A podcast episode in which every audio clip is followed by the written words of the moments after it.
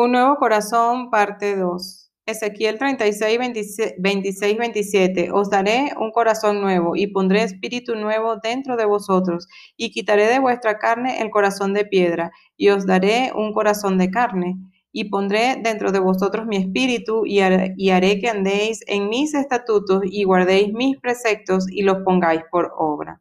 Objetivo, creer que somos una nueva criatura, que tenemos la naturaleza de Cristo y que tenemos un corazón como el de Él para vivir la nueva vida. El nuevo pacto de la sangre de Jesucristo posibilitó el cumplimiento de esta maravillosa profecía dada al pueblo de Dios. Les daré un corazón nuevo y pondré dentro de ustedes mi espíritu y haré que caminen en mis preceptos y los lleven a cabo. Pero necesitamos un corazón nuevo. Por supuesto que sí, ya que Adán nos heredó un corazón espiritual de piedra, engañoso y perverso. Fue tal el estado de corrupción en el que quedó la humanidad por el pecado, que dice Génesis 6, 5, 6, y vio Jehová que la maldad de los hombres era mucha en la tierra y que todo el designio de los pensamientos del corazón de ellos era de continuo solamente el mal y se arrepintió Jehová de haber hecho al hombre en la tierra y le dolió su corazón. Sabemos que con el diluvio Dios, Dios muriendo todos los seres humanos, a excepto de Noé y su familia, eh, de la cual procedemos todos. Génesis 7.1 dice, Dijo luego Jehová a Noé, entra tú y toda tu casa en el arca, porque a ti he visto justo delante de mí en esta generación. El primer trasplante de corazón de un ser humano lo realizó el cirujano sudafricano Christian Bernard el 3 de diciembre de 1967. El receptor, por desgracia, vivió poco tiempo, Actualmente los pacientes trasplantados viven un poco más. Afortunadamente, el cambio de corazón que nos hace el Señor nos habilita para la vida eterna y produce una transformación radical interna.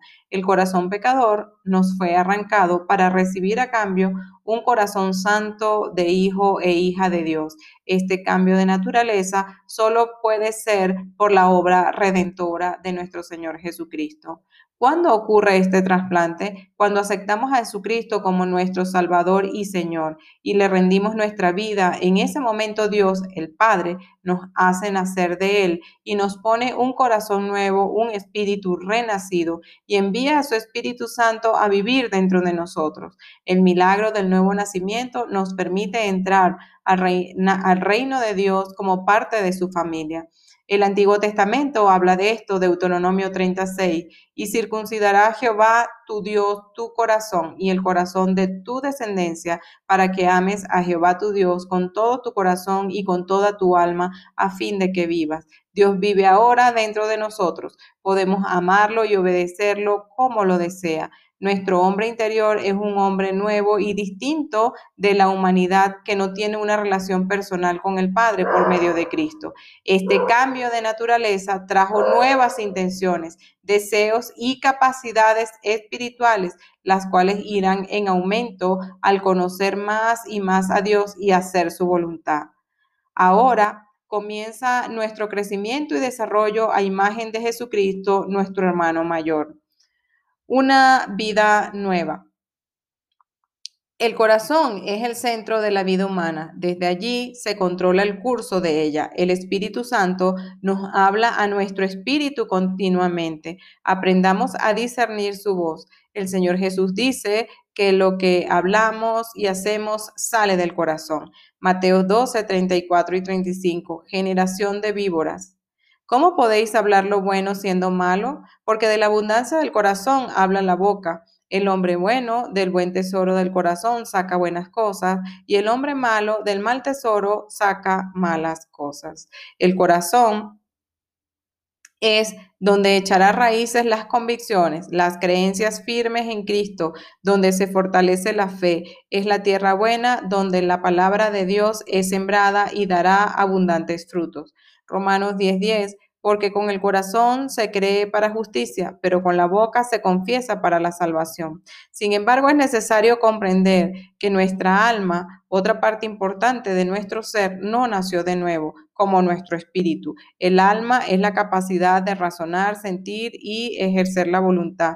Debe pasar por un proceso de limpieza y de renovación para alinearse a la palabra de Dios con nuestra decidida cooperación, para responder unánime a los impulsos del Espíritu, obedeciendo al Señor. Santiago 1:21, por lo cual, deseando toda desechando toda inmundicia y abundancia de malicia, recibid con mansedumbre la palabra implantada, la cual puede salvar vuestras almas. Esta palabra implantada es el mensaje de salvación que salva definitivamente nuestra alma. Efesios 4, 22, 25 dice, en cuanto a la pasada manera de vivir, despojados del viejo hombre que está viciado conforme a los deseos engañosos, y renovaos en el espíritu de vuestra mente, y vestidos del nuevo hombre creado según Dios en la justicia, en santidad y en verdad por lo cual, desechando la mentira, hablad verdad cada uno con su prójimo,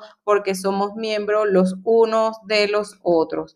Pidamos pues al Padre que nos llene del conocimiento de su voluntad para ponerla por obra. Jeremías 31, 33 al 34 pero este es el pacto que haré con la casa de Israel después de aquellos días, dice Jehová. Daré mi ley en su mente y la escribiré en su corazón y yo seré a ellos por Dios y ellos serán por pueblo.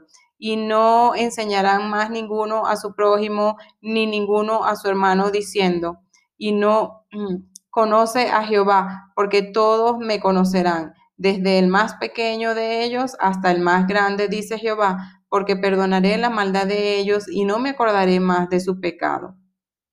Experimentando la vida nueva, vivámosla a diario no de vez en cuando, de cada ocho días. El reto es que lo que Dios dispone en nuestro espíritu, corazón, rige y dirige a nuestra vida en todas sus dimensiones y roles. Nuestras decisiones conforme a su palabra nos llevarán a experimentar los cambios, las transformaciones, los milagros y el poder de Dios para así cumplir su sueño y los nuestros tomemos decisiones sabias. Proverbios 3, 5 al 8. Fíate de Jehová de todo tu corazón y no te apoyes en tu propia prudencia. Reconócelo en todos tus caminos y él enderezará tus veredas. No seas sabio en tu propia opinión. Teme a Jehová y apártate del mal, porque será medicina a tu cuerpo y refrigerio a todos tus huesos. Aplicación personal. ¿Sabes sin duda que has nacido de nuevo? Si tu respuesta es no o no sé o no estoy seguro, renueva ahora mismo tu confesión de la fe que establece Romanos del 8 al 10.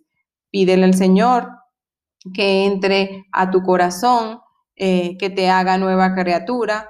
Créelo con tu corazón y confiésalo con tu boca, porque con el corazón se cree para justicia, pero con la boca se confiesa para salvación. Reconoces que has ignorado el consejo de Dios pídele perdón, Señor. Perdóname, Padre, si no he seguido tus consejos, Padre, si he estado, Señor, fuera de tu voluntad buena, agradable y perfecta. Procedo, Señor, a arrepentirme. Tú me perdonas, Señor, y, Señor, guía mis pasos. Y conforme a lo que leo en la palabra, haré. ¿Qué caminos de tu vida tienes por enderezar? Da el primer paso. Piensa en tu corazón qué es lo que está mal, qué es lo que está fuera de la palabra de Dios y procede a enmendarlo. Ora de corazón, hágase su voluntad. Ciertamente, cuando pedimos esto, le pedimos al Padre que se haga la voluntad de Él en nuestra vida, pero también debemos de dejar a Dios que realmente opere el cambio en nosotros y no nos resistamos. Retoma el estudio de la palabra, pon énfasis en las epístolas que nos instruyen claramente sobre cómo vivir una vida en Cristo, Efesios, Santiago, Romano. Haz tu devocional diariamente, medita tu, la palabra de Dios diariamente.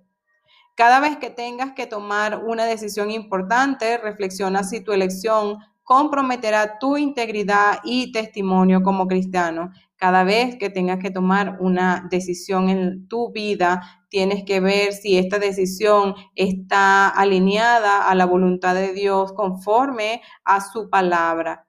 Porque no podemos tomar decisiones que estén en contra de la palabra, porque sabemos que eso no nos va a edificar, porque sabemos que eso no nos va a bendecir y no va a permitir que tengamos una vida plena y agradable delante de los ojos de Dios. Es un deseo santo lo que te impulsa a realizarla. Realmente son cosas este, que vienen de Dios, tu conciencia tiene paz al decidir esto siempre tenemos que tener en cuenta que todo lo que viene de Dios da paz a nuestro espíritu, a nuestros corazones, a nuestras almas. Entonces, si una decisión que tengas que tomar no te da paz, eh, tienes que ponerla delante del Señor para que realmente cuando tengas paz decidas. Nunca seas pasivo, tibio o indiferente en tu relación con el Padre y con el Señor Jesucristo. Avívate ya, adora y ora al Señor y llénate de su presencia diario. Eres más que vencedor por medio del Señor que nos amó y murió por nosotros. Romanos 8, 37 al 39 dice, antes, en todas estas cosas somos más que vencedores por medio de aquel que nos amó, por lo cual estoy seguro de que ni la muerte ni la vida, ni ángeles ni principados, ni potestades, ni lo presente ni lo porvenir, ni lo alto ni lo profundo, ni ninguna otra cosa creada nos podrá separar del amor de Dios que es en Cristo Jesús, Señor nuestro. Nada podrá separarnos del amor de Dios. Nada, ni lo alto, ni lo profundo, ni ángeles, ni principados, ni potestades, ni lo ancho, ni lo, lo alto. Nada nos podrá separar del amor de Cristo. Eh, que el Señor sea eh, poniendo en sus corazones el hacer como el querer y sea poniendo el cumplimiento de estas palabras en nuestras vidas para que podamos caminar en ella y podamos tener bendición abundante en nuestras vidas.